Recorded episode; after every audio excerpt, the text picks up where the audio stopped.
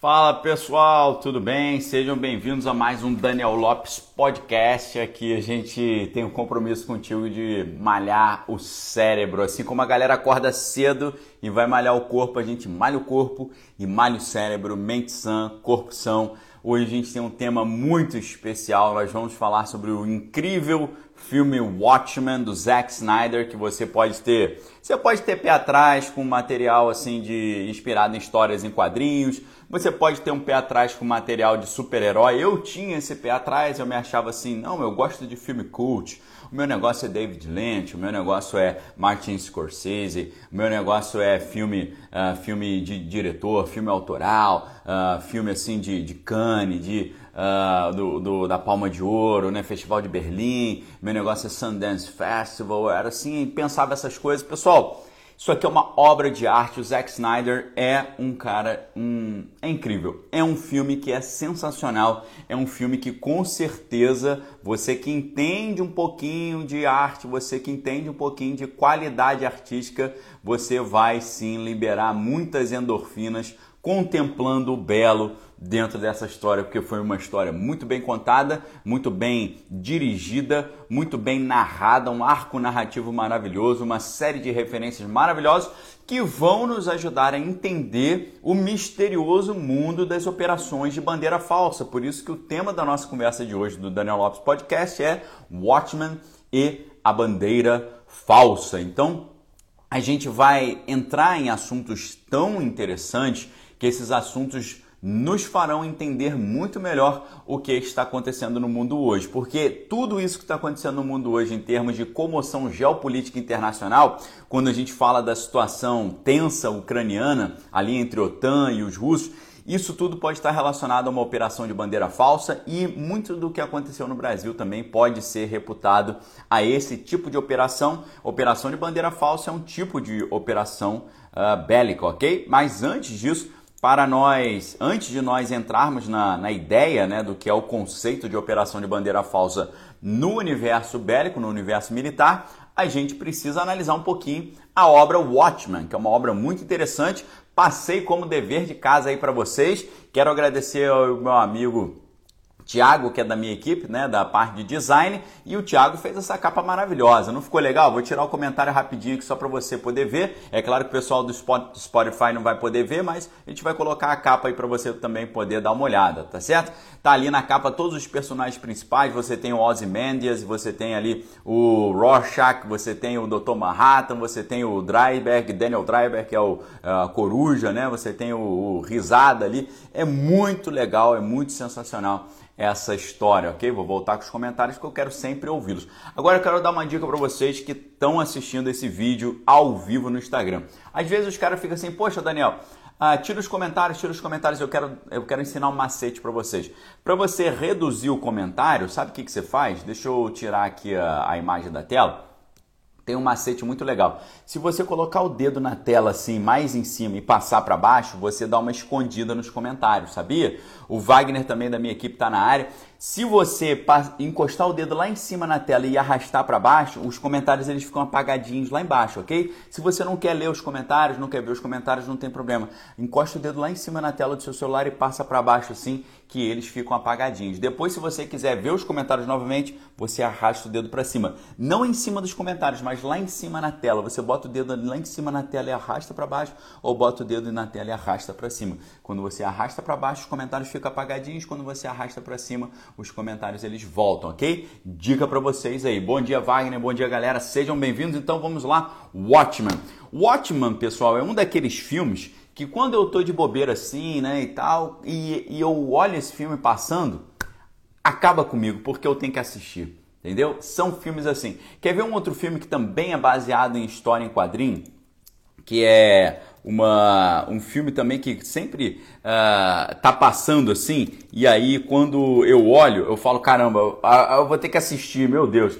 É o filme Sin City, tá? Sin City. Não sei se você já viu esse, esse, filme. Ele é baseado nas histórias em quadrinhos do Frank Miller. É muito interessante também. Quando tá passando é fogo, eu tenho que sentar, eu tenho que ver porque também é um filme sensacional, tá? E o, claro, o filme foi dirigido lá pelo é, Ai meu Deus, agora eu esqueci o nome do cara, peraí. Uh, Sin City.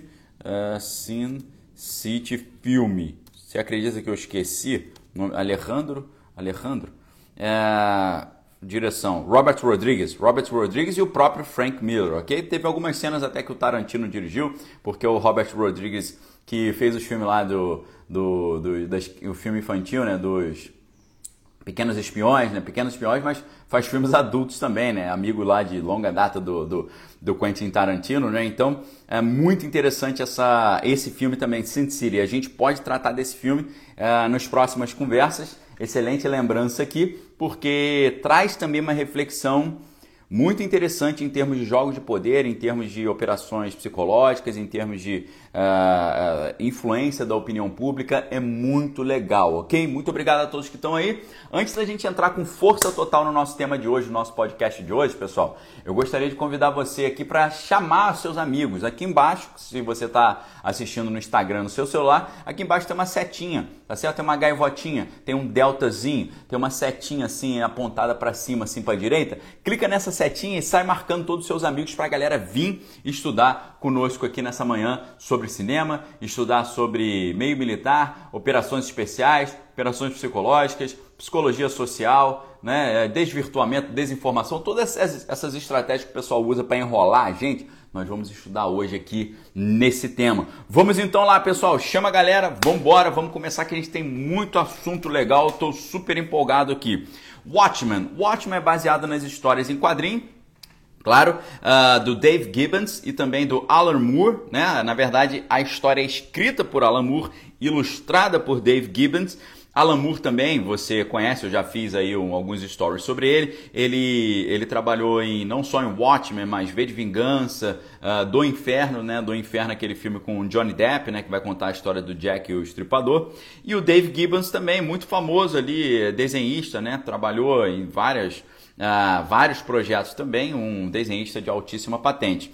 Uh, a história das, a história em quadrinho do Watchmen, ela foi publicada entre 1986 e 1987 e uh, o filme já, aí hoje o filme é de 2009 e o filme conta com um, um elenco muito interessante, conta com a atriz é, Malin Ackerman, né, que é uma atriz, você olha assim, você acha que ela é que ela é americana, mas não é não, ela é sueca, se eu não estou enganado. Você tem ali a Carla Gudino, você tem o Jack Early Harley, você tem o Frank Dean Morgan e o Patrick Wilson, né? Patrick Wilson depois, ele fez vários filmes, eu acho que desses atores desse filme aqui, uh, ele foi o cara que apareceu mais junto com Jeffrey Dean Morgan, né? O Jeffrey Dean Morgan, você vai lembrar, porque o Jeff, Jeff, Jeffrey Dean Morgan ele era o John Winchester do Supernatural, ele era o Negan do Walking Dead, ele também fez o Danny Duquette do Grey's Anatomy. Então, um cara que com certeza vocês já viram aí, já conhecem, né? Então, tirando o Jeffrey Dean Morgan, acho que o,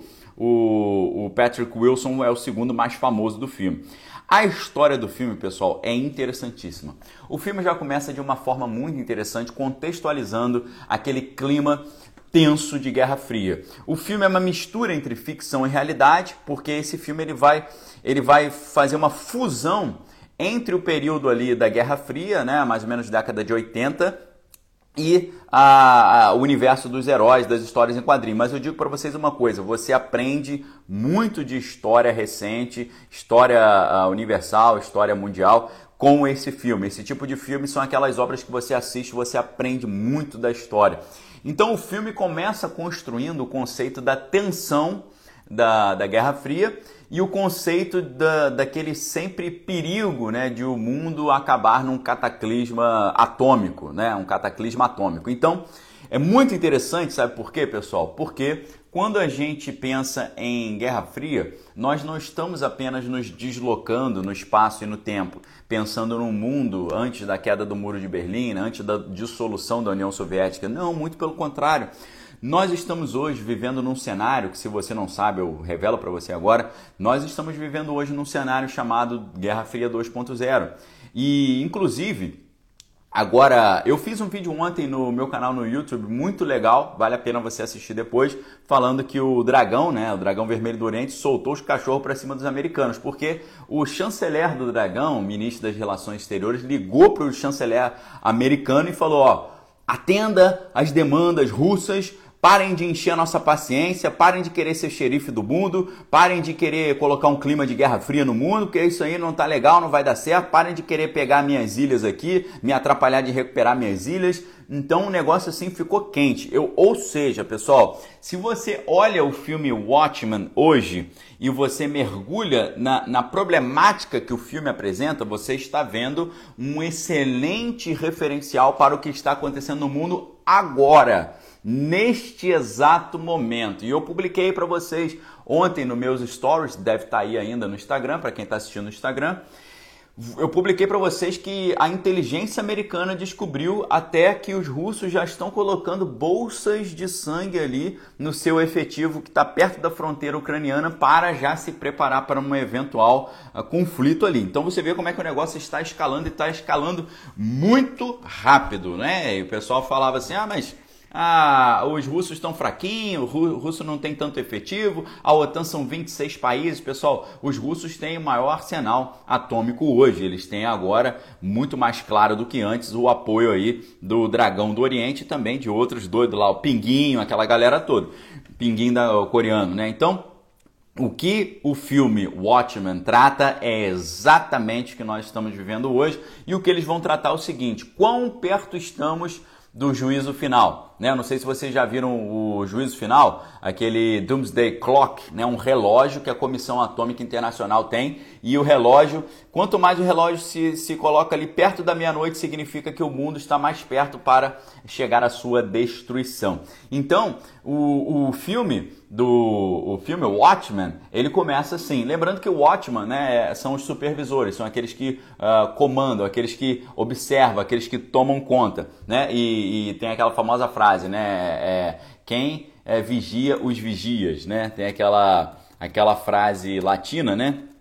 Quem vigia os vigilantes, né? Que os romanos sempre falavam, né? Ou quem fiscaliza os fiscalizadores, né? Quis, quis custodiet ipsos custodes. Quis custodiet ipsos custodes em latim, né? Quem vigia os vigias? Who watches the watchman, né? Então é exatamente isso. Assim como no filme dos Vingadores, eles fizeram aquele tratado de Sokovia, né? Para tentar ter uma supervisão, uma, um cerceamento no trabalho dos Vingadores. No caso do Watchman também é isso, colocar um freio nesses vigias, né? Para que eles não tenham total poder.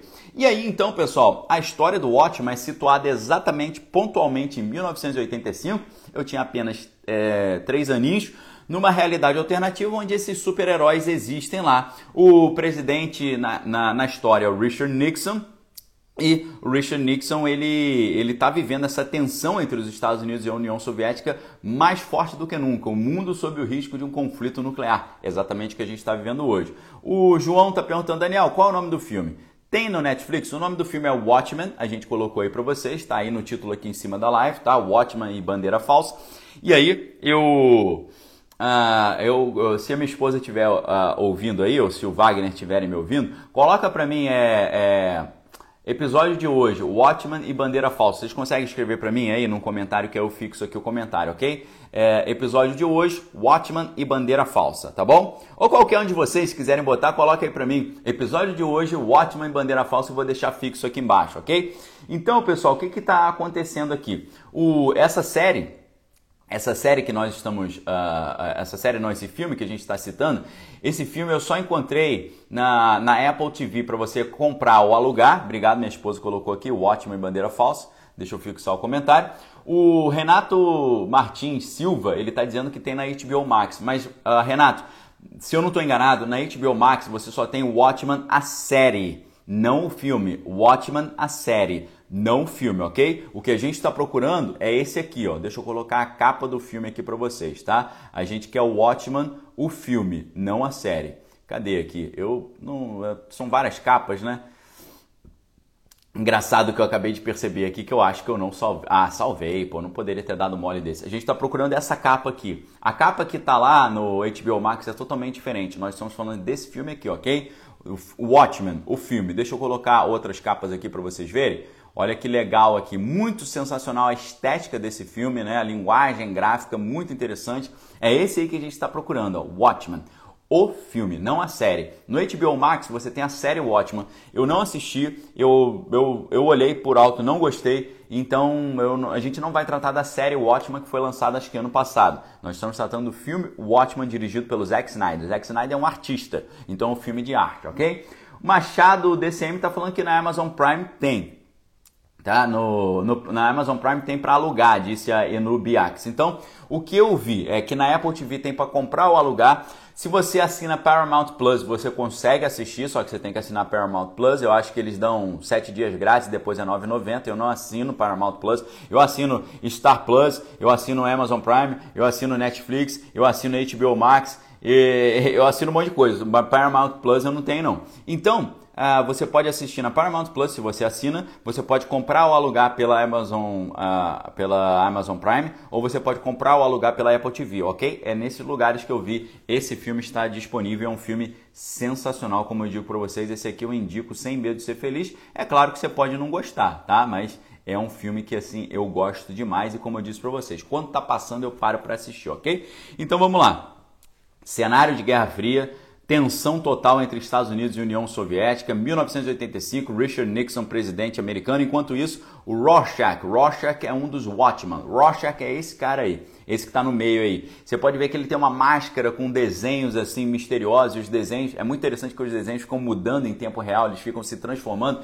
É muito legal porque esse personagem Rorschach ele foi baseado no teste de Rorschach. Rorschach era o nome de um psicólogo, um, um cientista que ele descobriu, ou ele desenvolveu, melhor dizendo, essa ideia de você fazer testes psiquiátricos nas pessoas mostrando desenhos abstratos. Vocês já viram isso? Né? É, você mostra um desenho abstrato, o cara fala, ah, isso aí é a cabeça de um bode, sei lá. Aí você mostra outro desenho abstrato, o cara fala assim, ah, isso aí é uma borboleta. Então, mas não tem borboleta, não tem cabeça de bode, não tem nada. O cara olha isso e fala, isso é uma mariposa. É uma mariposa, isso aí é uma borboleta, isso aí é uma asa delta, isso aí é um avião. Então, isso aí é o teste de Rorschach.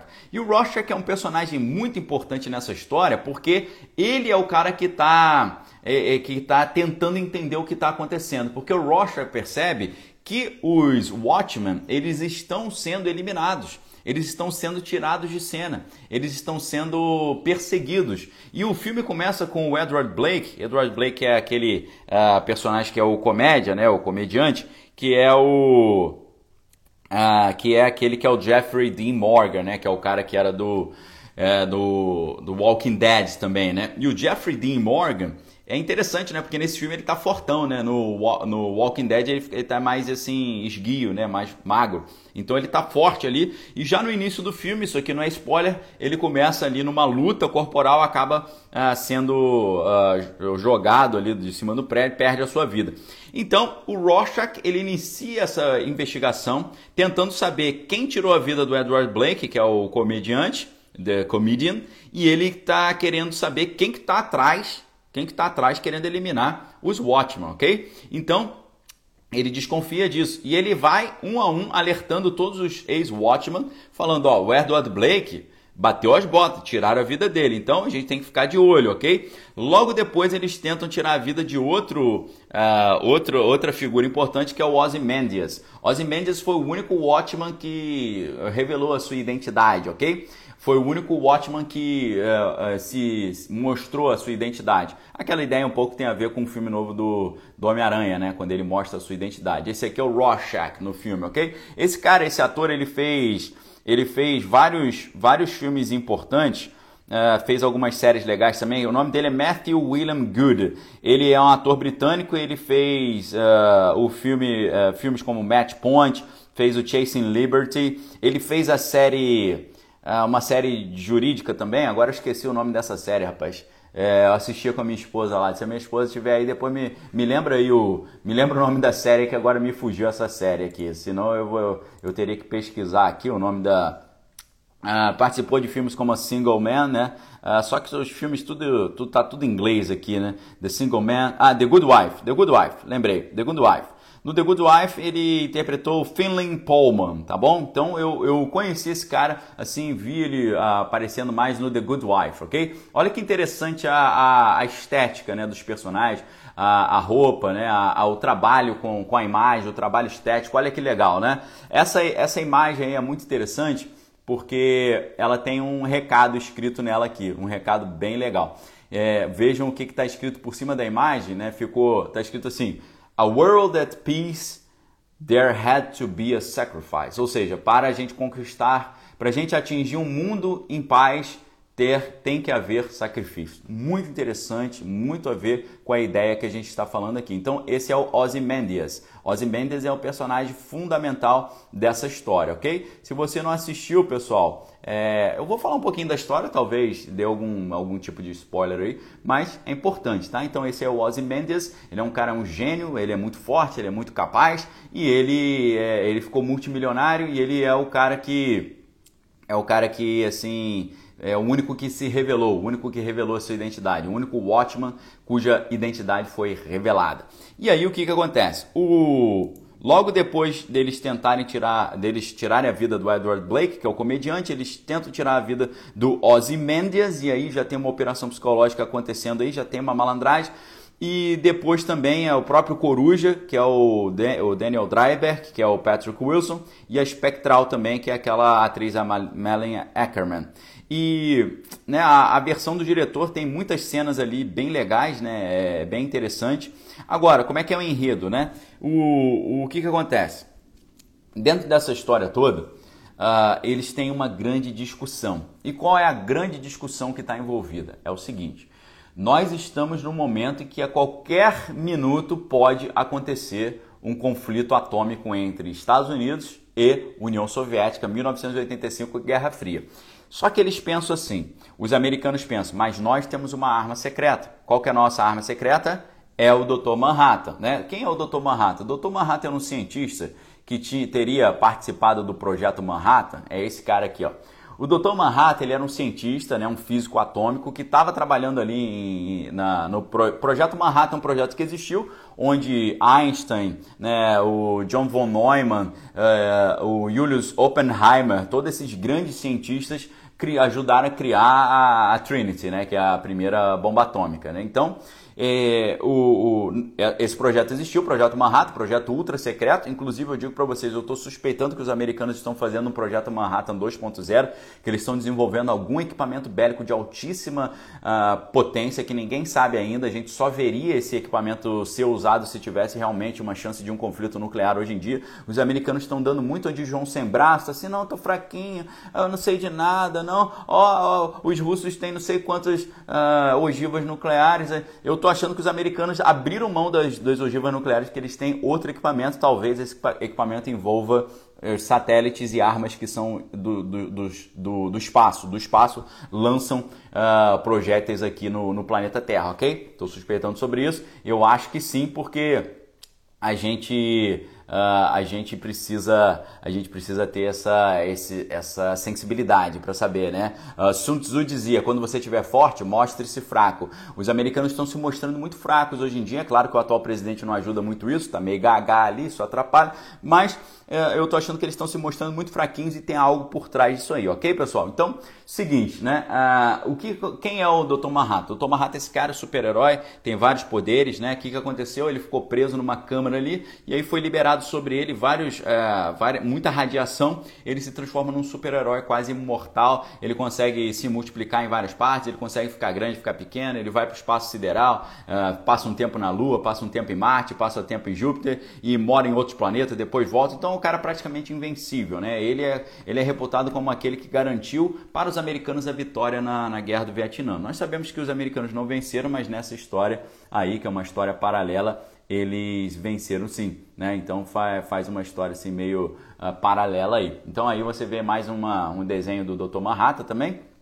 Então o Dr. Manhattan, uh, o que que acontece, né? Os americanos falam assim, ó, não tem preocupação, não fiquem preocupados né, com os russos e a União Soviética, porque eles têm os seus equipamentos nucleares e nós temos o Dr. Manhattan. Se eles fizerem qualquer coisa, o Dr. Manhattan consegue segurar as ogivas né, e impedir. O Dr. Manhattan é o nosso escudo, tá certo? O Frank aí falando que ele anda na superfície do Sol, então ele faz, ele faz esse tipo de coisa, né, mirabolante. Então, os americanos começam assim, não, a gente não precisa ter medo de um grande conflito mundial porque nós temos o Dr. Manhattan. O Dr. Manhattan ele, ele vai colocar medo nos russos, os russos não vão conseguir não vão conseguir é, nos atacar porque a gente tem o Dr. Manhattan, tá certo? O Renato Martins falando que é uma espécie de Saitama, exatamente, uma espécie de Saitama. Então, ah, no início do filme, o início do filme é muito interessante porque começa com uh, você tem ali a você tem a, a morte do Edward Blake, né, que é o comediante, mas você também tem as notícias passando. E as notícias passando vão contextualizando para nós aqui, os espectadores, qual que é o debate do momento. O debate do momento é estamos a um minuto de uma guerra fria, de uma, de uma guerra nuclear. O que, que a gente pode fazer? Aí os americanos falando, ah, a gente não precisa se preocupar, nós temos o Dr. Manhattan, ele é todo poderoso e tal. Só que aí outros analistas falam, mas às vezes, em vez do Dr. Manhattan ser um ativo importante, ser assim um asset é, que nos dá segurança, o Dr. Manhattan pode ser a fonte do problema. Às vezes, às vezes o Dr. Manhattan é o problema. Por quê? O Dr. Manhattan existindo e colocando para a União Soviética esse perigo faz com que eles estejam investindo tão pesadamente em, uh, na parte bélica, na parte nuclear. Então, a gente está na dúvida agora se o Dr. Manhattan é a nossa segurança ou ele é a fonte de todos os problemas, uma vez que ele está ali sendo motivo de apreensão da parte da União Soviética fazendo com que os russos estejam investindo tão pesadamente em armas atômicas, ok? Meu sogro Edgar está na área, Alexandre 269, obrigado pela força. A Wanda também está na área. Muito obrigado a todos que estão aí conosco nesse dia falando sobre o Watchmen, bandeira falsa. E você vai aprender muita coisa legal aqui, eu tenho certeza absoluta, porque meu compromisso com você é entregar um bitrate extravaganza. Sabe o que, que é isso? Taxa de transferência de informação mais alta possível. Lembra o kbps? Eu não quero kbps, eu quero giga, eu quero giga, eu quero tera, eu quero entregar para você o máximo de informação que eu puder nesse período. Então vamos lá, que a gente tem muita coisa legal aqui para a gente tratar hoje. Então, eles estão na dúvida. Será que o Dr. Manhattan é a nossa segurança ou é a causa de todos os problemas? Porque faz com que os, os, uh, o pessoal da União Soviética tenha tanta, tanta gana de investir em ogivas nucleares. Então é muito interessante esse detalhe.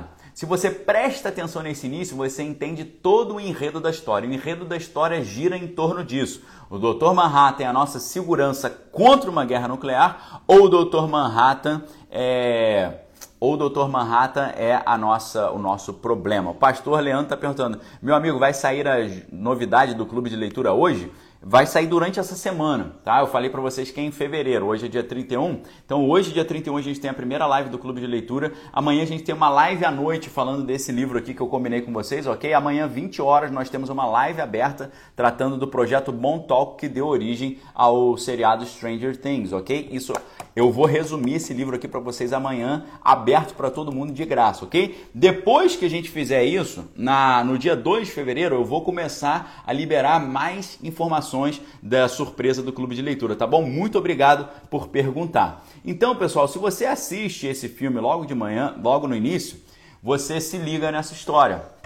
Aí você tem o Dr. Manhattan, você tem o Rorschach, você tem a Silk Spectre 2, você tem Night Owl 2, você tem o The Comedian e você tem o Ozymandias, ok? Essa imagem é muito legal porque ela mostra para vocês todos os, os, personagens principais do livro. Sempre com uma estética muito apurada, sempre com um arco narrativo muito requintado.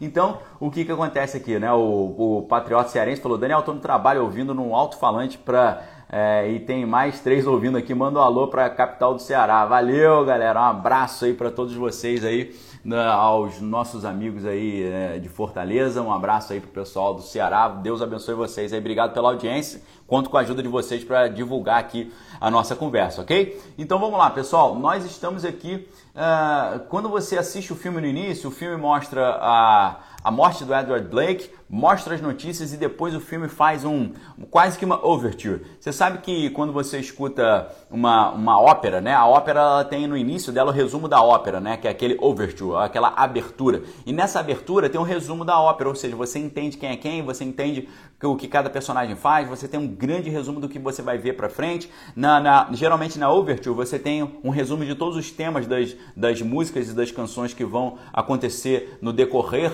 de toda a ópera, né? E você tem alguns interlúdios que também colocam essa, essa mesma temática, nesse mesmo tema musical. Então a, a Overture de uma obra a, fonográfica, né? De uma, de uma de uma ópera é muito interessante. Você tem isso na ópera rock também. A banda The Who, em 1969, lançou o CD Tommy, né? E o Tommy tem a sua overture, ou seja, todas as músicas que você vai escutar na ópera rock Tommy, você tem no resumidamente ali no, na overture, na abertura, né? Muito legal, muito sensacional, uma revolução, quase que instauraram ali a ideia de rock progressivo, de rock conceitual, de música conceitual depois eles fazem outra, outras óperas rock também, né? E lançaram essa moda, né? Depois o, o Led Zeppelin fez ópera rock, depois os Beatles também começaram a, com a ideia de álbuns conceituais, né? Como Sgt. Pepper's Lonely Hearts Club Band e por aí vai. Então, uh, o início do filme uh, Watchmen é muito legal porque tem quase uma overture, uma abertura, onde você vai vendo o resumo da história, né? Você vai vendo aquela tensão da,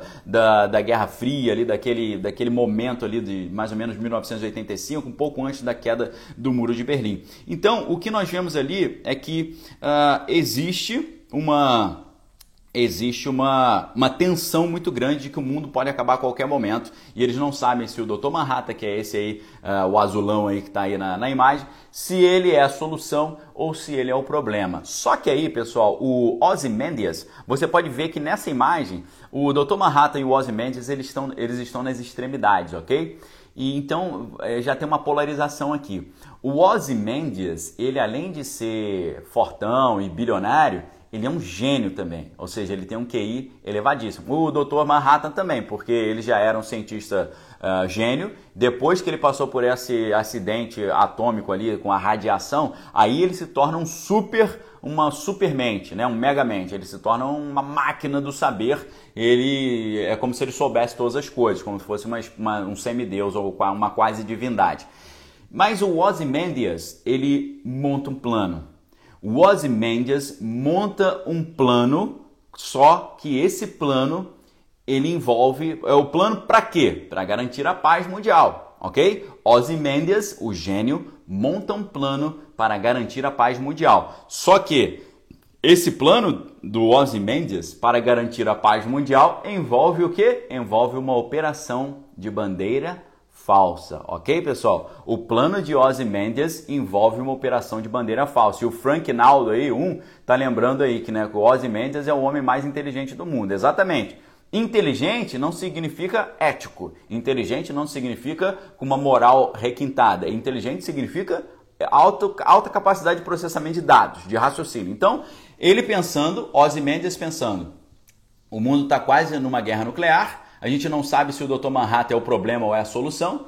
E cruzando essas informações, ele monta uma solução. Essa solução que ele monta envolve uma operação de bandeira falsa. E é aí que é essa importância, ok? Você ficaria muito abismado quando você quando você percebe hoje, se você percebeu o que está acontecendo no mundo hoje, é um grande debate sobre operações de bandeira falsa, ok, pessoal? Nós estamos diante desse tipo de conversa no mundo hoje, ok? Então, nesse momento que eu cheguei nesse ponto da história, eu vou dar uma pausa aqui nessa, né, na história do filme para poder explicar para vocês o que é operação de bandeira falsa e como isso é contemporâneo, ok? Você que está ouvindo isso aí agora, você que está ouvindo isso agora, que eu tô essa conversa nossa de hoje aqui agora, você que está ouvindo isso, você está vendo aqui um destrinchar do que nós estamos vivendo no mundo hoje. Nós estamos usando a ficção, as histórias em quadrinhos, cinema, literatura para entendermos melhor a realidade nossa contemporânea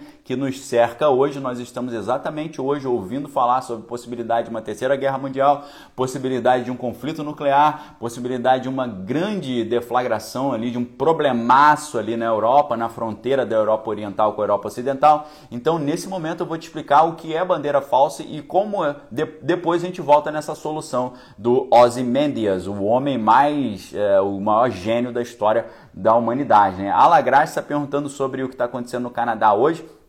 Eu acho que não. Eu acho que não, não é exatamente isso. Agora, os canadenses têm que ficar atentos para que não aconteça com eles o que aconteceu no dia 6 de janeiro do ano passado, né? Quando o pessoal estava uh, ah, demonstrando a sua insatisfação de forma pacífica, mas um pequenino grupo fez ali umas arruaças e é, mancharam a imagem de todo o outro grupo pacífico. Então, esse é o grande problema.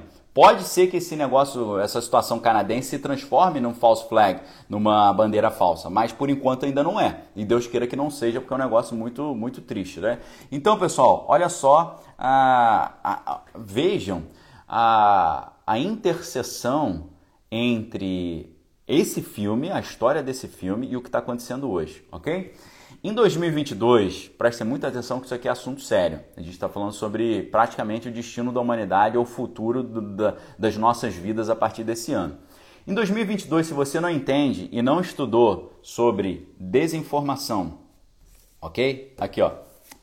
Se você não entende e não estudou sobre desinformação, operações psicológicas e operações de bandeira falsa, você tem enormes chances de se perder completamente, de acreditar num monte de lorota e de virar massa de manobra, ok? Eu vou repetir essa frase para vocês porque essa frase é muito importante. Neste ano de 2022, se você não entende e não estudou sobre desinformação, operações psicológicas e operações de bandeira falsa, você tem enormes chances de perder completamente a o senso da realidade, de ficar perdido nas notícias, de não saber o que é certo, o que é errado, o que é bom, o que é ruim e de acreditar em lorota e de virar massa de manobra na mão dos outros. Um enorme esforço de persuasão começou recentemente, semana passada, principalmente no cenário internacional, e pode ter consequências diretas para nós aqui no Brasil. Você pode achar que ah, pepino de ucraniano com, com russo, com americano, com OTAN é longe, tem tudo a ver conosco aqui, tanto que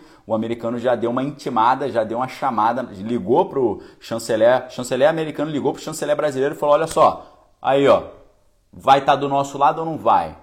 Falou isso para o Brasil. O Brasil vai estar do nosso lado ou não vai? Vocês agora estão no Conselho de Segurança da ONU. Eu quero que vocês votem ao nosso favor. Se os russos fizerem alguma coisa contra os ucranianos, eu quero que vocês nos ajudem a ter uma resposta rápida, incisiva e forte contra eles. Ok, Brasil? Brasil, será? Não sei. Eu sou amigo, da, eu sou amigo do, dos russos também. O nome do livro é Desinformação, tá, pessoal? Inclusive, o livro está na promoção lá na livraria da Daniel Lopes. É do ex-general Yon Mihai Pachepa, o cara que trabalhava com isso, tá? Desinformação é o nome do livro, ok? Então vamos lá.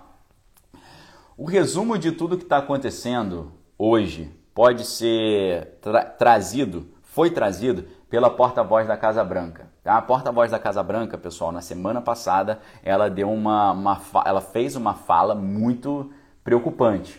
O que, que ela disse? Ela disse que, segundo informações da inteligência americana, a Rússia já implantou um grupo de agentes para realizar operações de bandeira falsa no leste ucraniano. Ok? Prestem muita atenção. A porta-voz americana, e é claro que ao fazer isso ela pode estar não falando exatamente a verdade fazendo também o um processo de operação psicológica, trabalhando em cima do behaviorismo, da ciência comportamental e da psicologia social, ok? Então, a porta-voz da Casa Branca, o que, que ela disse? Ela disse que, segundo informações da inteligência americana, os russos implantaram um grupo de agentes para realizar uma operação de bandeira falsa no leste ucraniano. Esses agentes seriam treinados em conflito urbano, que é uma das áreas mais contemporâneas aí da, do meio militar, e no uso de detonadores para realizar atos de arapuca contra as próprias forças que agem em favor dos interesses russos em território ucraniano por meio do mecanismo de conflito por procuração. Então aqui a gente tem duas operações distintas acontecendo simultaneamente. Nós temos as operações de bandeira falsa e a gente tem a tática da, do conflito por procuração. O que, que significa isso, pessoal? em vez de os russos entrarem em território ucraniano, o que, que eles fazem? Eles patrocinam alguém dentro do próprio território ucraniano para fazer o serviço sujo para eles. Isso se chama conflito por procuração. Assim como você dá uma procuração para um advogado para ele te defender, o conflito por procuração é quando você dá uma, você dá ali uma você dá uma autorização para que um outro grupo atue em seu nome num outro país para você não ter esse tipo de problema, ok? O Gustavo aí falando da entrevista aí com o Enio Fontinelli. Enio Fontinelli sempre é uma fonte muito legal desse tipo de assunto, ok? Obrigado, Gustavo. Eu, essa última essa última entrevista aí ah, sobre zona de retaguarda e tal, já assisti sim, sensacional, por isso eu falo sempre sobre isso, ok? Meu xará Daniel Bertorelli, Bertorelli lembrando, né? É, guerra por procuração é proxy wars, né? Guerra por, por, por procuração. Então, o, o que está acontecendo no território ucraniano é que os russos montaram uma, um pelotão de, de proxy war, né? De conflito por procuração. E esse pelotão de conflito por procuração, essa equipe aí que é especializada em é, conflito urbano e uso de detonadores, eles querem realizar uma, uma operação de bandeira falsa. No final das contas, pessoal, o que é a operação de. Uh, como é que é essa história toda? Vou explicar isso para vocês tudo aqui com calma, tá? Ou seja, a inteligência americana também teria identificado que os atores de influência, que é outro termo importante que você precisa conhecer, atores de influência, ok? Você precisa conhecer essa terminologia, pessoal. Propaganda, não é propaganda publicitária, é propaganda política, propaganda, desinformação, guerra por procuração, operação de bandeira falsa e agente de influência. Você precisa entender o que é isso, senão você vai ser completamente enrolado no mundo hoje, porque isso acontece no Brasil também. Tá? Você tem que entender esse jogo aí da, da, da manipulação e do controle das mentes e dos corações. É isso que está rolando, ok?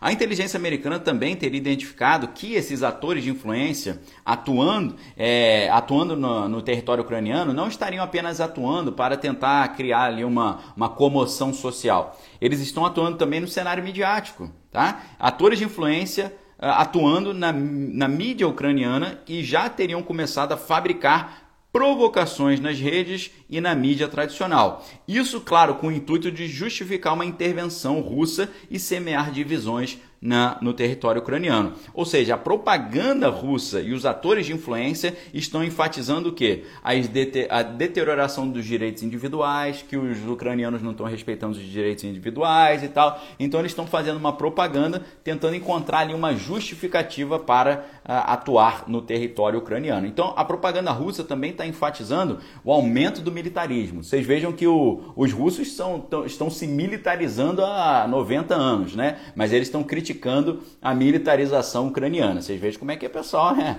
é, chega, chega a ser engraçado, né? Agora, é muito difícil saber exatamente aqui o que, que é verdade e o que, que é mera propaganda, o que, que é mera desinformação, o que, é contra-inteligência, o que, é somebody love, o que, que é enrolação. O que nós não temos dúvida é perceber que o, o, desconhecimento dessas técnicas que eu citei aqui, quais técnicas, Daniel?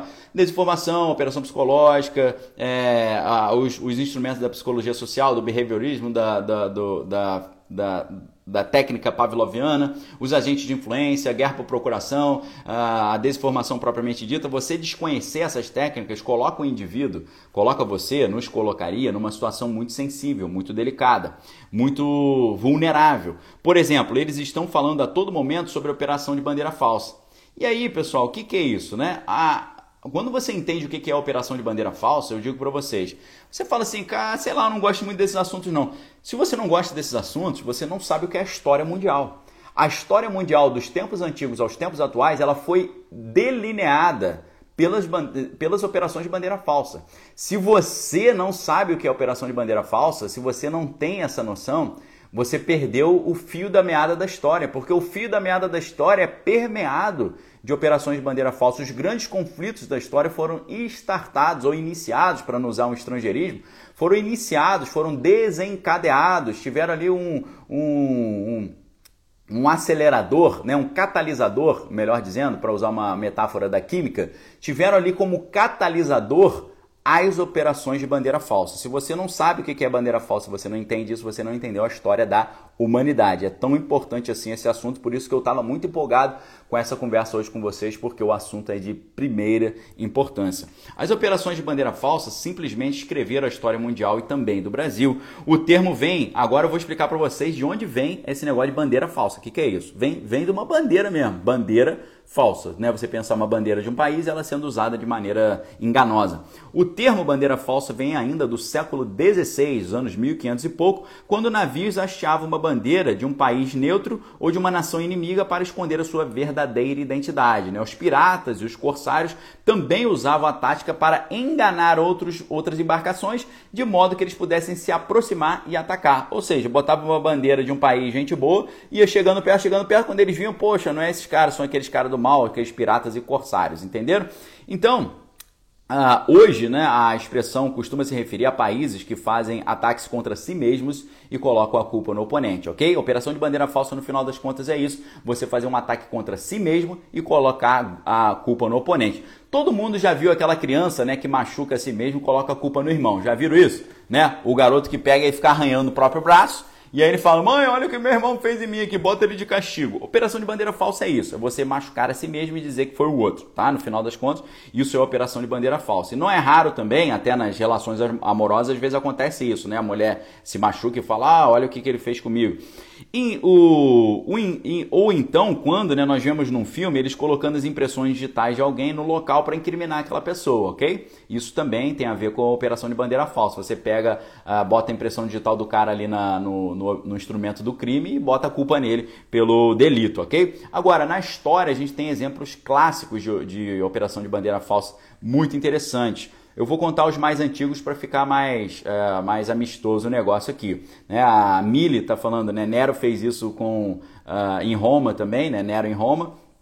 Por isso que tem aqui, tinha até aquele programa de gravar CD, lembra? Nero Burning Rome, né? Nero queimando Roma, só que em vez de ser Roma, R-O-M-A, era Nero Burning Rome, R-O-M, né? Porque R-O-M eram os CDs, né? O apelido dos CDs porque ROM significa Read Only Memory, né? Memória de, apenas de leitura. Não é memória regravável, é memória que você só pode acessar para ler. Então a memória ROM, né, que é uma terminologia da informática, né, Read Only Memory, eles fizeram um trocadilho e botaram o nome do programa de computador que gravava CDs, uh, Nero Burning ROM, ROM R-O-M, ok? Profeta Geek também, é muito provável que essa história também tenha ido por essa linha aí, ok? Obrigado aí pela, pela referência. Mas na história um pouquinho mais distante, a gente tem a, a, a guerra russo-sueca. Essa guerra russo-sueca aconteceu quando, em 1788, os suecos confeccionaram para si mesmos uniformes militares russos e encenaram uma ofensiva contra um posto avançado sueco, ou seja, os suecos atacaram os próprios suecos dizendo que foram os russos. Com base nisso, sabe o que aconteceu? O rei Gustavo III da Suécia deu início à guerra russo-sueca que durou de 1788 a 1790, ou seja, uma guerra iniciada por uma operação de bandeira falsa ou então a Segunda Guerra Sino-Japonesa. Né? Sino é do dragão do Oriente, japonês é japonês. Em setembro de 1931, oficiais japoneses detonaram um trecho de uma ferrovia que era deles mesmos, ok? Na, lá na região da Manchúria. Isso fez com que o Japão usasse o pretexto para iniciar um conflito ali na região e tomar para eles a Manchúria. A Segunda Guerra Mundial também tivemos ali um, um incidente Gleiwitz. Sabe o que, que aconteceu? No incidente Gleiwitz, forças alemãs atacaram uma estação de rádio alemã em Gleiwitz, fantasiados de soldados poloneses. Os alemães atacaram a si mesmos fantasiados de poloneses. Então, essa né, e uma série de outras ações de bandeira falsa acabaram dando início à invasão a invasão alemã da Polônia, o que acabou dando início também à própria, o próprio segundo grande conflito mundial. Nós tivemos dentro também do cenário de 1940 a 1945, do cenário da, do, da Segunda Guerra Mundial, tivemos também a Guerra de Inverno. A Guerra de Inverno aconteceu quando, três meses após o início da Segunda Guerra Mundial, o exército russo fez uma ofensiva contra uma vila russa perto da fronteira com a Finlândia. Ou seja, russos atacaram os próprios russos, botaram a culpa nos finlandeses e usaram o fato como justificativa para invadir a Finlândia, iniciando o primeiro conflito soviético-finlandês. Ou seja, muitas coisas estranhas assim estão pipocando nesse ano de uh, ah, 2022. Então a gente tem que ficar muito atento porque deve uh, a gente deve ter muito sangue frio na hora de analisar os fatos que vão acontecer esse ano, porque muitos desses fatos que vão acontecer a gente não pode dar uma opinião imediata. Ah, eu achei que isso foi certo, foi errado. Por quê? Pois pode ser tudo fruto de uma grande encenação. Ou seja, a operação, a operação de bandeira falsa é uma grande encenação, uma maneira de influenciar o pensamento das pessoas para que eles achem que a, a coisa é daquela forma, mas na verdade não é. Então, galera, o que, que acontece no Watchman? Eu vou dar um spoiler fenomenal aqui agora, tá, pessoal? No Watchman, mas é, é por uma boa causa, acho que é, acho que é válido aqui, ok? Vou dar um spoiler fortão aqui para vocês agora, mas é um spoiler, acho que eu acho válido, tá? Tô tentando procurar aquela imagem de novo aí que tinha que tinha todo mundo junto aqui. Você simplesmente desapareceu a imagem, meu Deus, cadê? Cadê a imagem aqui? Sumiu, sumiu, meu Deus, é impressionante, né? Como é que Ah, não, pera aí. Achei, achei, achei a imagem. Então, olha só. Nós estamos falando do, do Ozymandias. Ozymandias é o gênio, o gênio que é paz, ok? E é por isso que naquela outra imagem ele está falando, para ter paz mundial tem que ter sacrifício. Então ele bola, né, o Ozymandias, ele bola um grande, ah, uma grande projeto de operação de bandeira falsa. Sabe o que, que ele faz? Agora eu vou dar um grande spoiler para vocês, tá? Mas é a beleza da história. Sabe o que, que ele faz? Ele faz um ataque uh, o Ozymandias, ele cria ali uma, uma detonação que tira a vida de um monte de gente, e essa detonação que tira a vida de um monte de gente, ele faz com a mesma radiação que é usada pelo Dr. Manhattan. Então o que, que ele faz? Ele, ele tira a vida de um monte de pessoas nesse filme como se tivesse sido o Dr. Manhattan.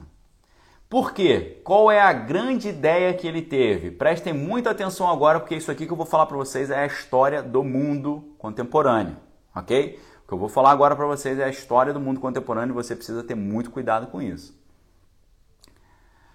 A grande, a grande estratégia da operação de bandeira falsa do Ozymandias é se americanos e União Soviética tiverem um inimigo em comum, eles vão parar de brigar e eles se unirão para vencer esse inimigo comum. Se nós criarmos um inimigo comum entre russos e americanos, russos e americanos deixarão de brigar entre si e brigarão contra esse inimigo comum, ok? Então, o Dr. Manhattan foi escolhido pelo Ozymandias para ser esse inimigo comum. Então, o que aconteceu? Como o, o, a bandeira falsa teria sido uma, uma ofensiva do Dr. Manhattan que tirou a vida de uma multidão de pessoas, o Dr. Manhattan foi transformado no inimigo número um do planeta, o inimigo da humanidade, e aí russos e americanos se uniram para lutar contra o Dr. Manhattan. Só, só o que, que acontece? Olha que interessante, pessoal. Grande spoiler agora, tá? Eu falei que era dever de casa para vocês assistirem, então grande spoiler. Olha o spoiler. Sabe o que, que, acontece? O Rorschach, que é esse cara do, do rosto que fica mudando, Rorschach descobre isso. Ele descobre que o, o Ozymandias montou esse plano, que não foi o Dr. Manhattan que fez isso, e piriri pororó e tal, etc e tal. E o Rorschach descobre isso, e o Dr. Manhattan também descobre isso, também descobre. E sabe qual é a pior, a pior situação? O plano foi tão bem arquitetado que o próprio Dr. Manhattan ele achou boa a ideia. O Dr. Manhattan, ele quis matar o Ozymandias, né? Porque ele falou, Ozymandias, poxa, você fez uma coisa horrível e botou como se fosse eu, então eu vou ter que me vingar de você. Só que quando ele entende que a consequência disso é a paz mundial, ele vê que vale a pena, né? Ele é uma, uma mente matemática, né? Quase que um, uma mente, uma máquina mental, não tem sentimento. Então o que, que o Dr. Manhattan calcula? A relação custo-benefício né? É só você lembrar Thanos nos Vingadores, né? O Thanos calcula que, poxa, para salvar o universo a gente tem que reduzir a população, então vale a pena fazer isso. O Dr. Manhattan ele faz esse cálculo, né? Vale a pena. O Rorschach, que é o narrador do filme inteiro, que ele tem um diário, diário de Rorschach, diário da sua investigação, o Rorschach ele acha que, que isso é um absurdo. Isso precisa ser denunciado, o mundo precisa conhecer. Só que o Dr. Manhattan e o Ozymandias, eles percebem que se o Rorschach contar isso para o mundo, a guerra, a guerra, vai voltar, a disputa entre russos e americanos vai voltar. Eles têm que achar que foi o Dr. Manhattan e eles têm que achar que o Dr. Manhattan é o grande inimigo da humanidade, ok? Então, o próprio Dr. Manhattan não deixa o Rorschach contar essa história para o mundo.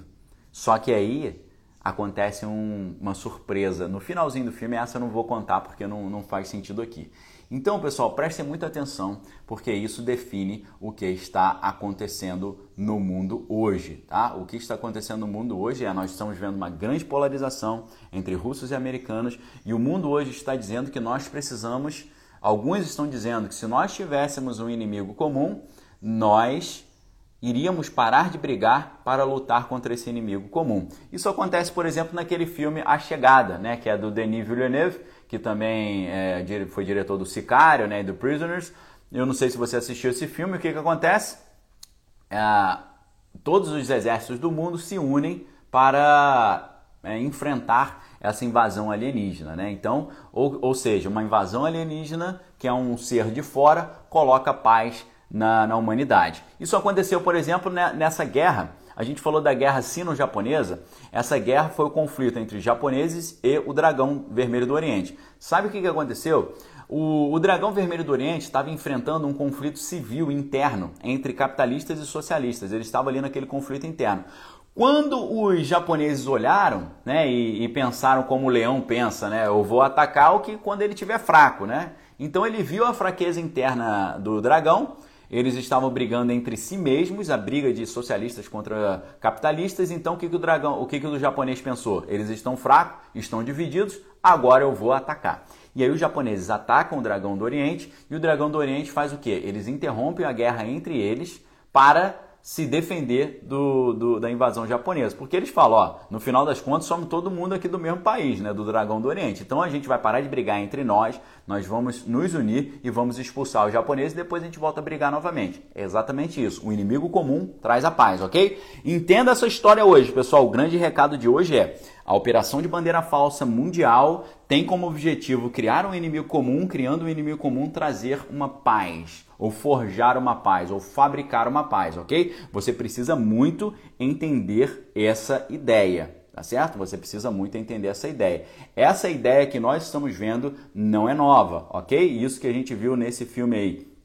Nós vimos também uh, no outro filme antigo. Esse aqui você viu, né? Independence Day, Bill Pullman, uh, Will Smith, você conhece essa história, você sabe né, que foi assim também. Né? Quando eles viram que estavam sendo invadidos por alienígenas, todos se uniram né, e houve paz aí no mundo. Né? E também é importante dar o crédito para o Jeff Goldblum. Né? Lá em casa a gente gosta muito do Jeff Goldblum, que fez o Jurassic Park, né, A Mosca, fez Independence Day e também recentemente trabalhou até no fazendo o grão-mestre lá da, da do, do, do, planeta Sakar, né? No, que antes era planeta Hulk, né? E depois virou agora o Thor Ragnarok, né? Thor Ragnarok, né? Então a gente teve refilmagem também do Independence Day, tivemos aí o Independence Day mais novo e o Independence Day sempre traz essa história. Uma invasão alienígena faz com que a humanidade fique unida e combata esse inimigo comum. Combatendo o inimigo comum, aí eles ficam todos amiguinhos, ok? Agora, o mais impressionante, pessoal, é você perceber que mais ou menos nessa época, na década de 80, por incrível que pareça, isso estava sendo levantado como uma hipótese. Deixa eu perguntar para você. Você sabia que o presidente Ronald Reagan, ele combinou com o presidente da União Soviética, Mikhail Gorbachev, combinou de, de que uma invasão alienígena colocaria fim à Guerra Fria? É, você acha que é lorota, querido? Eu vou te mostrar as notícias aqui agora nesse momento, ok? Essa notícia é da, do Smithsonian Magazine. Eu traduzi do inglês para o português para vocês, ok? Olha só, Smithsonian, Smithsonian é um, um, museu mais famoso dos Estados Unidos, talvez é, junto com o Museu de História Natural de Nova York. Então o Smithsonian ele tem uma revista de história muito respeitada, muito séria. Então você vê aí uma matéria de Danny Lewis em 25 de novembro de 2015.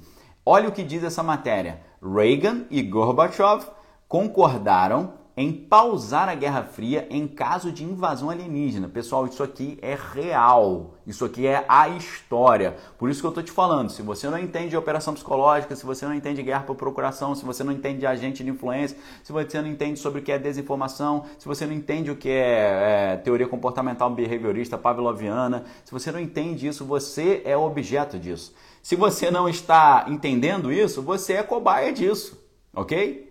Por isso que eu falo, proteja sua mente. Os nossos conteúdos que eu trago aqui para vocês são conteúdos para você proteger a sua mente, ok? Você precisa proteger a sua mente. Eu trago conteúdos para vocês aqui tentando estabelecer o maior bit rate possível, maior taxa de transferência da informação possível para você proteger a sua mente, tá certo? Para você se libertar dessas Uh, desses somebody loves, dessas para não ser massa de manobra, para não ser teleguiado por lorota que os outros estão falando, ter exercício do seu espírito crítico, você exercitar a mente, exercitar o pensamento. Quando você exercita o pensamento, quando você faz a mental gym, quando você faz a hermenêutica da vida, você melhora a sua vida porque você fala: eu não preciso desse emprego, eu posso montar a minha empresa. Eu não preciso tomar bronca desse patrão, eu posso ser o patrão. Eu não preciso ganhar essa merreca e ficar trabalhando 8 horas por dia. Eu posso trabalhar em casa e ficar multimilionário. Eu não preciso fazer essas coisas, eu não vou entrar nesse joguinho. Por isso que a gente faz esse exercício mental. Por isso que a gente treina a nossa mente, o nosso cérebro. Isso tudo que a gente está treinando aqui todos os dias, sábado, domingo, feriado, 8 e 15 da manhã, é para você não ser enrolado por ninguém. Isso pode te ajudar a quê? Pode te ajudar na sua área profissional, na sua área familiar, na sua área da sua saúde, saúde física, saúde mental. Você fala, pô, eu não vou encher o meu corpo de fast food, porque senão isso aqui vai me destruir. E aí eu vou ficar doente e vou ter que gastar dinheiro com médico. Então vou gastar dinheiro com fast food, vai destruir a minha saúde saúde e depois eu vou gastar dinheiro com o médico. É por isso que eu não como fast food, né? eu comia um tempo atrás, parei de novo, parei totalmente não, eu só bebo água, ok? Você pode falar, Daniel é maluco. Não tem problema, é a minha saúde. Se eu comer fast food, eu vou engordar, minhas taxas vão ficar toda alta, colesterol fica alto, eu sei como é que é, então eu não posso comer essas coisas. Eu pensei, o que, que eu quero? A diversão do sabor ou a minha saúde? Então, pessoal, você vê, você vê aí lives sobre performance, você vê lives sobre empreendedorismo. O que, que adianta você fazer essas coisas se você não tiver a mente, o cérebro?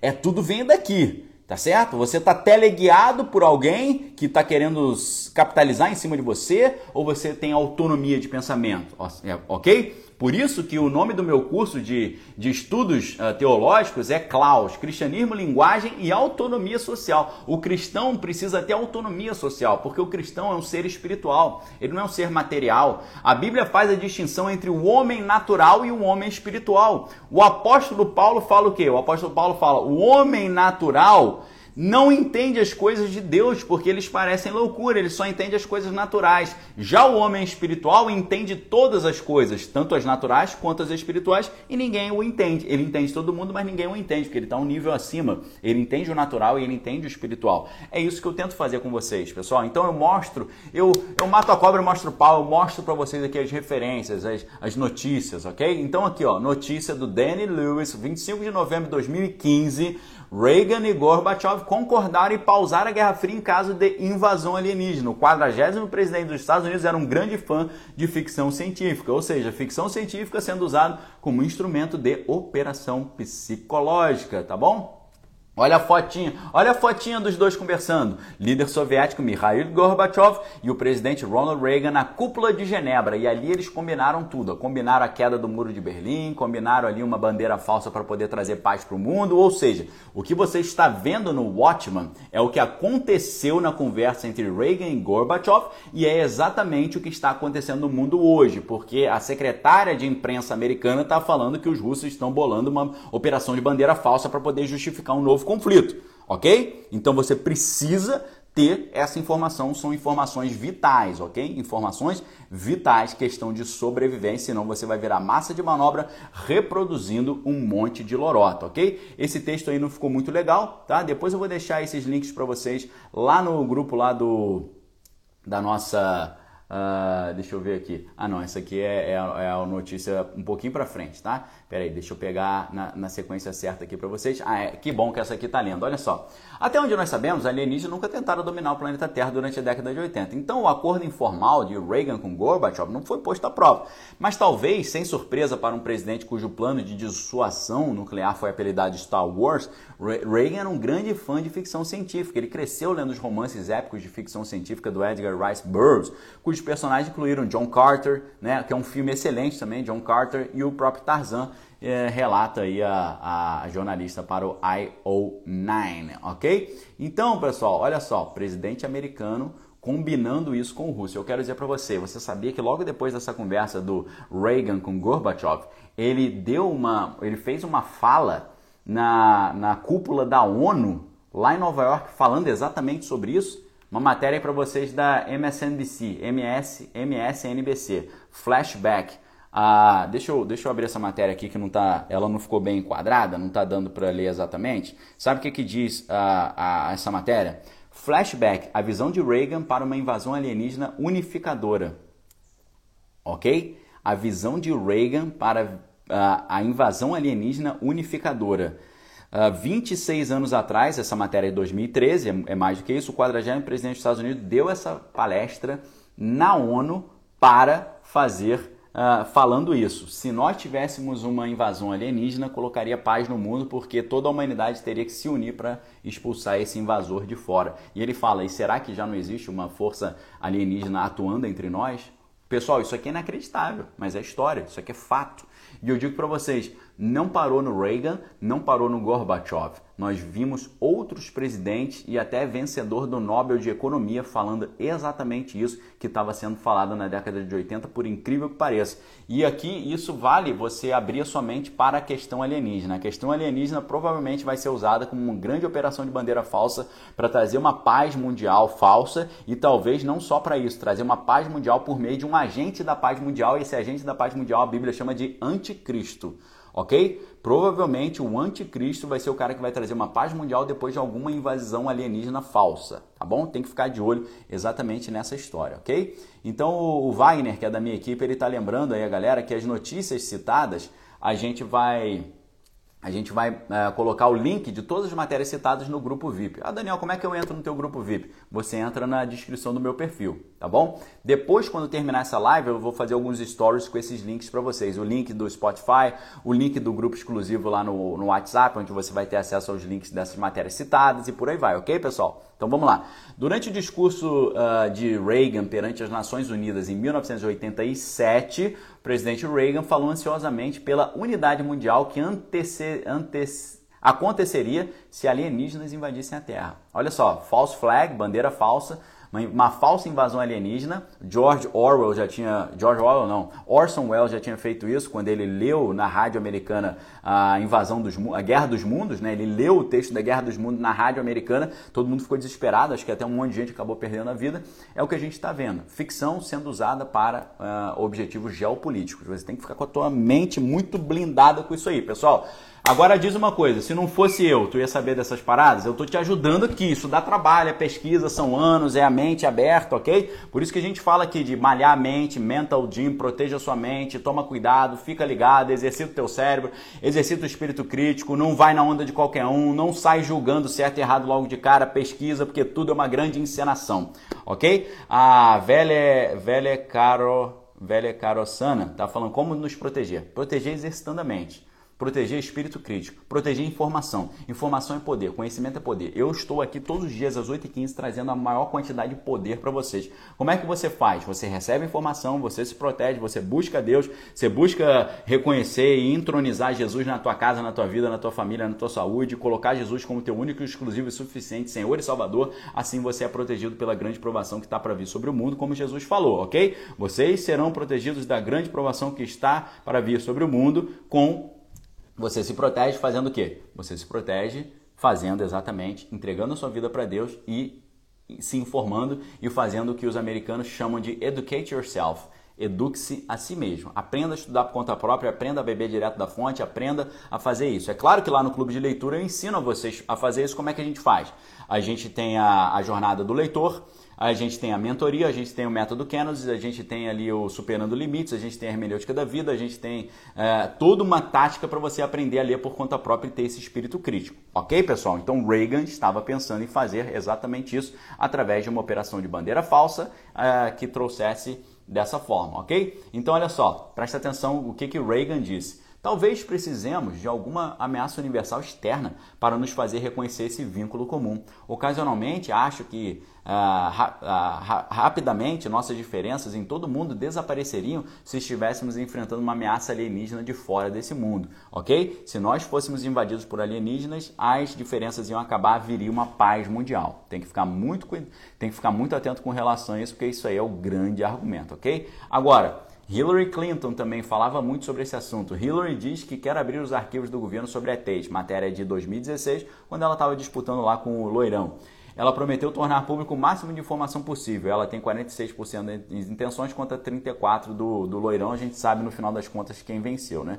Agora, isso aqui, pessoal, é uma grande lorota, porque eu já falei para vocês que o, a, o presidente americano no, o, o, ele só tem acesso a informações até um nível existe um nível muito grande para cima que o presidente americano não tem acesso, ok? O presidente tem, o presidente americano tem acesso a um, um nível de documentos secretos que vai até o nível que vai de, de 1 até 33, ok? Você tem o above top secret, que é acima do top secret, que o presidente americano só tem acesso. Essa última categoria de documentos secretos, que é a mais é, fechada, o presidente americano só tem acesso do nível 1 até o nível 17, ok? E essa parte de alienígena só começa a partir da categoria 21, ok? A categoria de documentos cósmicos, né, que, né, que eles chamam de Cosmic Clearance, né, que é você ter acesso a esses documentos, só vai do 20, só vai, vai do 21 até o 33. O, americ, o presidente americano só tem acesso até o 17, ele não tem acesso ao 18, nem ao 19, nem ao 20 e nem ao 21. Então, para tudo que ele pode olhar, ele vai dizer para você que não existe nenhuma nada nesse nível, ok? Agora, não só o Reagan, não só a Hillary, mas o Bill Clinton também veio com esse papo. O Bill Clinton deu uma entrevista para o Jimmy Kimmel no programa Jimmy Kimmel Live e nesse programa ele simplesmente falou exatamente isso. Eu, re, eu realcei aí para vocês, tá? O que, que ele disse? Ele disse: as diferenças entre as pessoas na Terra pareceriam pequenas se fôssemos subitamente confrontados com o contato com o extraterrestre. Tá? E ele fala, né, que uma invasão pode ser a única forma, a parte que eu a parte que eu delineei para vocês. Ó, essa entrevista aconteceu em 2014. Você pode ver que essa matéria aí é de 30 de abril de 2014. Olha o que, que ele está dizendo. Uh, no programa Jimmy Kimmel Live, Clinton disse que uma invasão, uma invasão alienígena pode ser a única forma de unir esse nosso mundo incrivelmente dividido. Se fôssemos visitados um dia, isso não me surpreenderia. Né? E ele, ele falou exatamente isso. Quando dois presidentes americanos e uma primeira-dama, candidata a presidente americano, falam sobre isso, é melhor você tomar cuidado, ficar atento, porque isso aí é uma operação de bandeira falsa já sendo, uh, já sendo preparada. Mas não para por aí, pessoal. Eu disse para vocês que tinha presidente americano, dois presidentes americanos, uma primeira-dama, que também foi candidata a presidente americana, e um vencedor do Nobel de Economia que, que é professor da Universidade de Princeton, que é uma das universidades mais renomadas do mundo. Quem é esse cara? É o Paul Krugman, tá? Paul Krugman. Olha o que Paul Krugman falou. Se a gente tivesse uma invasão alienígena, resolveria todos os problemas econômicos americanos, ok? E se a gente descobrisse depois que foi um erro, não tem problema que a gente sairia disso melhor, ok? Olha só a operação psicológica que esse cara está lançando. Essa matéria foi publicada no dia 16 de 8 de 2011 na revista Exame. Olha o que, que o Paul Krugman disse: uma invasão alienígena ajudaria a resolver a crise. Nobel de Economia leva o keynesianismo literalmente ao espaço e mostra sua frustração pela falta do novo estímulo do governo americano. O que, que ele está querendo dizer? Porque eles estão falando de keynesianismo. O, o, Keynes foi o cara que, entre aspas, resolveu a crise de 29, dizendo que a crise seria resolvida com o governo investindo em obras de infraestrutura, investindo em obras de infraestrutura geraria emprego, gerando emprego reaquece a economia, a pessoa tem renda, reduz o desemprego, é mais gente comprando, mais gente comprando, mais gente vendendo, mais gente vendendo, mais gente produzindo, mais gente produzindo é mais consumo de matéria-prima, mais consumo de matéria-prima é demanda maior, demanda maior mais venda e por aí vai. Então o, o keynesianismo ele enxerga que o investimento público é a maneira de você resolver as, as crises. Qual é a tese do Paul Krugman? A tese do Paul Krugman é que se houvesse uma, uma invasão alienígena, ainda que fosse falsa, ela obrigaria o governo a investir em defesa, a investir na infraestrutura bélica, e isso faria com que a economia reacordasse, ela se revigorasse, ok? E se lá no futuro a gente descobrisse que foi tudo uma grande, uh, um grande mal entendido, não tem problema, porque teria resolvido a questão, ok? Uh, então, olha só, o Paul Krugman chega a citar a ideia de um episódio famoso do Twilight Zone. Olha que interessante. Paul Krugman citou Twilight Zone. Quem aí conhece Twilight Zone, né? Além da imaginação aqui no Brasil. Sensacional, não é verdade? Na verdade, pessoal, se você. Todo mundo hoje fala Black Mirror, Black Mirror, muito legal, você já ouviu Black Mirror, pô, muito interessante, tudo isso que você fala já estava lá no Black Mirror e tal. Pessoal, tudo isso que o Black Mirror está falando já estava já no Twilight Zone, no Além da Imaginação, que é muito antigo. O Paul Krugman ele cita um episódio né, do programa ah, na verdade, ele, ele citou Twilight Zone, mas na verdade é de The Outer Limits. Né? No capítulo que o Krugman cita, é The Architects of Fear, de 1963, o mundo havia entrado num tipo de guerra fria na qual o, a, a, destruição da humanidade parecia iminente. Na esperança de evitar um confronto apocalíptico entre os países, um grupo de cientistas planeja lançar uma falsa invasão alienígena da Terra com o esforço de unir a humanidade contra um inimigo comum. A operação de bandeira falsa criando a ideia do inimigo comum e essa ideia do inimigo comum fazendo com que a, a humanidade viva uma paz, só que é uma paz calcada numa mentira, uma paz a, a, paz a partir da mentira, negócio mesmo do anticristo mesmo, né, pessoal? Negócio totalmente do anticristo. Então, é, vejam que interessante, né? E ele fala: então, se nós descobrimos, ups, foi um erro, não há alienígenas, a gente sairia dessa melhor, disse o Krugman. Né? Ele participava de um debate com Ken Rogoff, um economista da Universidade de Harvard, que brincou e nós precisaríamos de Orson Welles, né? Se é que você, se é isso que você está dizendo. Ou seja, Orson Welles, eu falei para vocês, ele, ele deu uma louca nele, ele falou: vou, vou ler aqui na rádio americana, isso na década, sei lá, de 50 ah, na década de 50, o grande diretor do cinema, né, que é considerado o diretor do maior filme da história do cinema, que é o, o Cidadão Kane, a gente pode fazer um programa só sobre Cidadão Kane, sobre Rosebud, vai ser bem legal, né? Rosebud faz uma conexão com o jogador número 1 um também, é bem interessante. Então, já temos aqui alguns filmes, né, pra gente abordar. Agora eu não me lembro quais aqui que a gente falou, né? Pera aí, Cidadão Kane. O outro que a gente falou, o outro que a gente falou eu não lembro. Eu tenho que anotar essas coisas, pessoal. Senão o negócio da, da zebra aqui. Pera aí, Cidadão Kane. É mais RKO, que é outro filme que é a produtora. Cidadão Kane é RKO. E eu esqueci qual foi o outro filme que a gente falou que a gente poderia abordar no início. Mas depois eu lembro. Então, pessoal, essa história não é nova, essa história não é de hoje e você precisa ficar muito atento para não ser enrolado pelas ciladas, ok? Olha a notícia que eu te falei, pessoal. Essa notícia é de ontem, da CNN Internacional. Estados Unidos vem indício de que os russos colocaram bolsas de sangue na fronteira com os ucranianos, porque eles já estão se preparando para esse conflito e esse conflito, para ser desencadeado, precisa de uma operação de bandeira falsa. Algo muito semelhante com o que aconteceu aqui também. Você lembra desse? Poxa, pena que não enquadrou legal. Deixa eu ver aqui, eu tenho que separar melhor essas imagens. Lembra aqui? O Atirador? Lembra dessa história? Tem o filme com Mark Wahlberg e você depois tem a série. Qual é a história do Atirador? Eles querem eles querem eliminar uma pessoa, mas eles querem botar a culpa em alguém. Então eles chamam o maior sniper da história americana para fazer um trabalho e colocam essa eliminação dessa pessoa na conta dele, porque ele seria o cara o único no mundo que acertaria um tiro a essa distância. Isso aí é o que? Isso é framing, isso aí é, é bandeira falsa, isso aí é você incriminar o cara. Então, mais uma dica aí de filme para vocês, O Atirador. O Atirador, esse eu não preciso nem anotar porque já está nas imagens aí, é fácil de eu lembrar. O Atirador filme e o Atirador a série, ok? Então a gente teve uma, uma sequência de indicações aqui para vocês para a gente... Uh, coisas assim para você poder estudar depois, né, ler depois, se informar depois. A gente falou do filme A Chegada também, falamos do A Chegada, citamos aqui vários outros filmes para vocês, ok, pessoal? E eu digo, pra, eu digo aqui sem medo de estar tá falando bobagem, tá? Deixa eu colocar outras imagens que eu separei, ó. Olha que imagem legal do Rorschach, muito interessante. Então, pessoal, a coisa mais importante hoje, coisa mais importante hoje é a curadoria. Tá? No mundo da internet, a coisa mais importante é a curadoria. Por quê? Quando eu era jovem e eu queria ler um livro, era um trabalhão. Eu tinha que procurar o livro, eu morava em Niterói, Niterói não tinha muita livraria, tinha livraria Gutenberg, não tinha livraria cristã, quase, era muito difícil. Então, para você conseguir a informação, o acesso à informação era muito difícil. Então, eh, você, não, você tinha pouca informação disponível. Hoje você tem informação demais disponível. Esse é o grande problema do mundo da internet.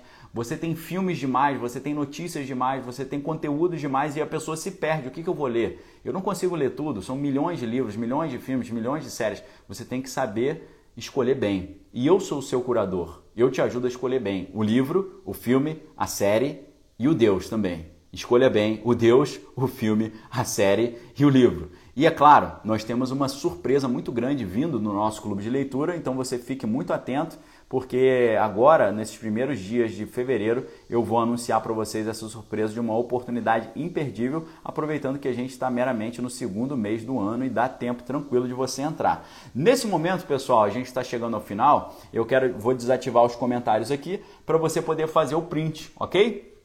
Convido a você nesse momento para dar um print nessa tela com a minha, a minha imagem aí e mais a imagem da nossa conversa de hoje e você coloca no seu, no seu story falando assim, muito legal, né? Ou, ou falando o que você achar, e se é que você gostou dessa conversa de hoje. Se você gostou, me ajuda a compartilhar, tá certo, pessoal? Estou trazendo todos os dias aqui uma hora e meia de conteúdo de altíssimo nível, gratuitamente para vocês. Eu poderia estar tá fazendo isso aqui com um grupo fechado, cobrando uma, uma fortuna. Então eu estou fazendo gratuito porque eu estou, sabe o que eu estou fazendo aqui? Eu estou fazendo uh, a diferença entre é, vender e gerar valor. Né? O Flávio Augusto sempre fala sobre geração de valor. O que é geração de valor? Estou construindo valor com vocês. Eu estou construindo algo de valor, eu estou construindo uma, uma, relação entre nós, uma relação de cumplicidade, uma relação de sinceridade, uma relação de honestidade. Qual é a honestidade? Eu estou me, me propondo aqui, me sacrificando para vocês, entregando conteúdo de altíssima qualidade gratuitamente. Então eu estou construindo valor. A gente está gerando valor. Eu estou gerando valor sobre o quê? Sobre o Daniel Lopes Podcast. Eu quero que esse podcast seja um sucesso, seja um podcast é, assistido por multidões, porque são informações vitais, não é verdade? Não são informações vitais, proteger a mente, saber uh, lidar com a vida, e, e é, desenvolver o espírito crítico, o raciocínio, malhar o cérebro e não só o corpo, não ser o cara fortão que é burro, ser o cara fortão e inteligente. Então, a gente está construindo valor. E para construir esse valor, eu não, não envolve só a minha parte, envolve a parte de vocês também da ajuda. Conto muito com a ajuda de vocês para a gente divulgar todo esse trabalho, ok? O, a gente teve aí o, o patriota, né, cearense, falando, gosto muito de assuntos bíblicos, vai fazer uma live falando do Apocalipse, podemos também, ok? Muito obrigado aí pela, pela, sua, pela sua contribuição, tá bom? Valeu pela força aí. Então, olha só, pessoal, o que eu peço em retribuição? Não vou pedir dinheiro, não vou pedir nada, só vou pedir uma coisa, eu preciso que você me ajude a divulgar. Então, dê o print e coloque o seu comentário. Né? Por, que, por que, por exemplo, Daniel? Ah, gostei, vem assistir todo dia 8h15, gratuito, mais de uma hora de conteúdo de alto nível, ah, participe, vale a pena, mudou minha vida, estou aprendendo um monte de coisa, estou pegando várias... Quer, quer, pegar uma dica legal de filme e série? Vem aqui, participa todos os dias ah, da manhã, às 8h15 com o Daniel e tal, vai ser muito legal, vai ser maneiro. Então, eu conto com a ajuda de vocês para fazerem, é, me ajudarem nesse processo aí de divulgação. Tá certo? Então, uh, deixa, eu, deixa eu pegar a nossa, nossa programação aqui. A nossa programação. Cadê a nossa programação, meu Deus? O nome sobre todo nome. Plan. Aula 2. Meu Deus, sumiu o negócio aqui, peraí. Deixa eu botar aqui. Sabe que é quando você procura as coisas tu não acha? Sei, mas eu já achei. Uh, amanhã o assunto vai ser bem legal. Sabe qual vai ser o assunto de amanhã? Heimdall e a ciência dos portais dimensionais. A gente vai falar sobre Heimdall, que é aquele o The Gatekeeper, o guardião da, da Bifrost na cultura nórdica. Vamos falar sobre Heimdall, vamos falar sobre Thor, vamos falar sobre cultura nórdica, sobre mitologia nórdica e vamos falar sobre CERN, um acelerador de partícula. Vamos falar sobre o boson de Higgs, que é a partícula de Deus. Vamos falar sobre wormhole, que é a, a ideia dos buracos de minhoca do físico John Wheeler. Vamos falar sobre viagem no tempo, vai ser uma vai ser uma bitrate extravaganza, vai ser uma extravagância de bitrate, uma extravagância da informação, festival de informação, vai ser sensacional. Queridos, que a graça do Senhor Jesus, o amor de Deus e as consolações do Espírito Santo estejam com cada um de vós, não só hoje, mas para todo sempre. Foi um enorme prazer ter esse momento de conversa com vocês. Então, a única coisa que eu peço aí como retribuição, dê o print e compartilhe aí no seu story. E venham me seguir também no Spotify, porque lá no Spotify você pode escutar onde quiser, do jeito que quiser, da hora que quiser, escutar acelerado, baixar para escutar online. Você está no avião, não tem internet, você baixou, escuta online. Então é, me siga no, no Spotify também. Daniel, como é que eu sigo? Todos os links estão na descrição do meu perfil, na parte ali do na parte ali do Linktree. E além disso, assim que terminar, eu vou fazer alguns stories aqui colocando o grupo do grupo VIP no WhatsApp, onde eu vou colocar o link de todas as matérias citadas hoje e onde também você vai ter acesso, a, acesso antecipado a conteúdos, palestras e por aí vai, ok? Muito obrigado, Profeta Geek, Camila Cabral, Lu, é, o Estevão, muito obrigado pelo apoio Andes, Andes Go, uh, Esther, Alexandre, Verônica, Endlich, 82, Reginaldo, muito obrigado. Deus abençoe vocês, uma excelente semana. Fiquem com Deus, um abraço aí para o Daniel Bertorelli, meu amigo Isabel. Fiquem com Deus, examine todas as coisas, retém que é bom. Daqui a pouco tem vídeo exclusivo lá no YouTube também. Estou soltando vídeos ali também. É de abrir o pensamento, tá? Eu estou entregando o melhor que eu puder para vocês, ok? Pessoal, minha esposa Babi Lopes, lembrando, se você é aluno do Clube de Leitura, Hoje nós temos às 20 horas a nossa primeira live. Então você precisa estar no nosso grupo no Instagram, porque no grupo do Instagram é onde vai acontecer essa live, ok? Ainda faltam algumas pessoas que estão no curso, mas não estão no grupo. Então venham estudar conosco, ok? Obrigado aí, Pav Pavão Carrenho, valeu, Gustavo Vilarinho, Deus abençoe vocês. E Rafa, Rafa Enu, Enubiax, Joana, Pastor Leandro Costa Oficial. Obrigado a todos, ok, pessoal? Fique com Deus, examine suas coisas, retenha que é bom. Wagner Pellegrini aí da nossa equipe, lembrando, quer ter acesso às notícias, serão disponibilizadas no grupo do Telegram também, na bio aí. Então tem grupo do Telegram, grupo do WhatsApp e uh, o Spotify. Daqui a pouco eu vou fazer story aqui colocando o link disso tudo. Um abraço para vocês. Chamem mais gente, chamem seus amigos para a gente vir para essa extravagância da informação. Festival da Informação, a mente sendo liberta, malhando o cérebro, exercitando o espírito crítico todo dia aqui no Daniel Lopes Podcast. Um abraço a todos, fique com Deus, valeu!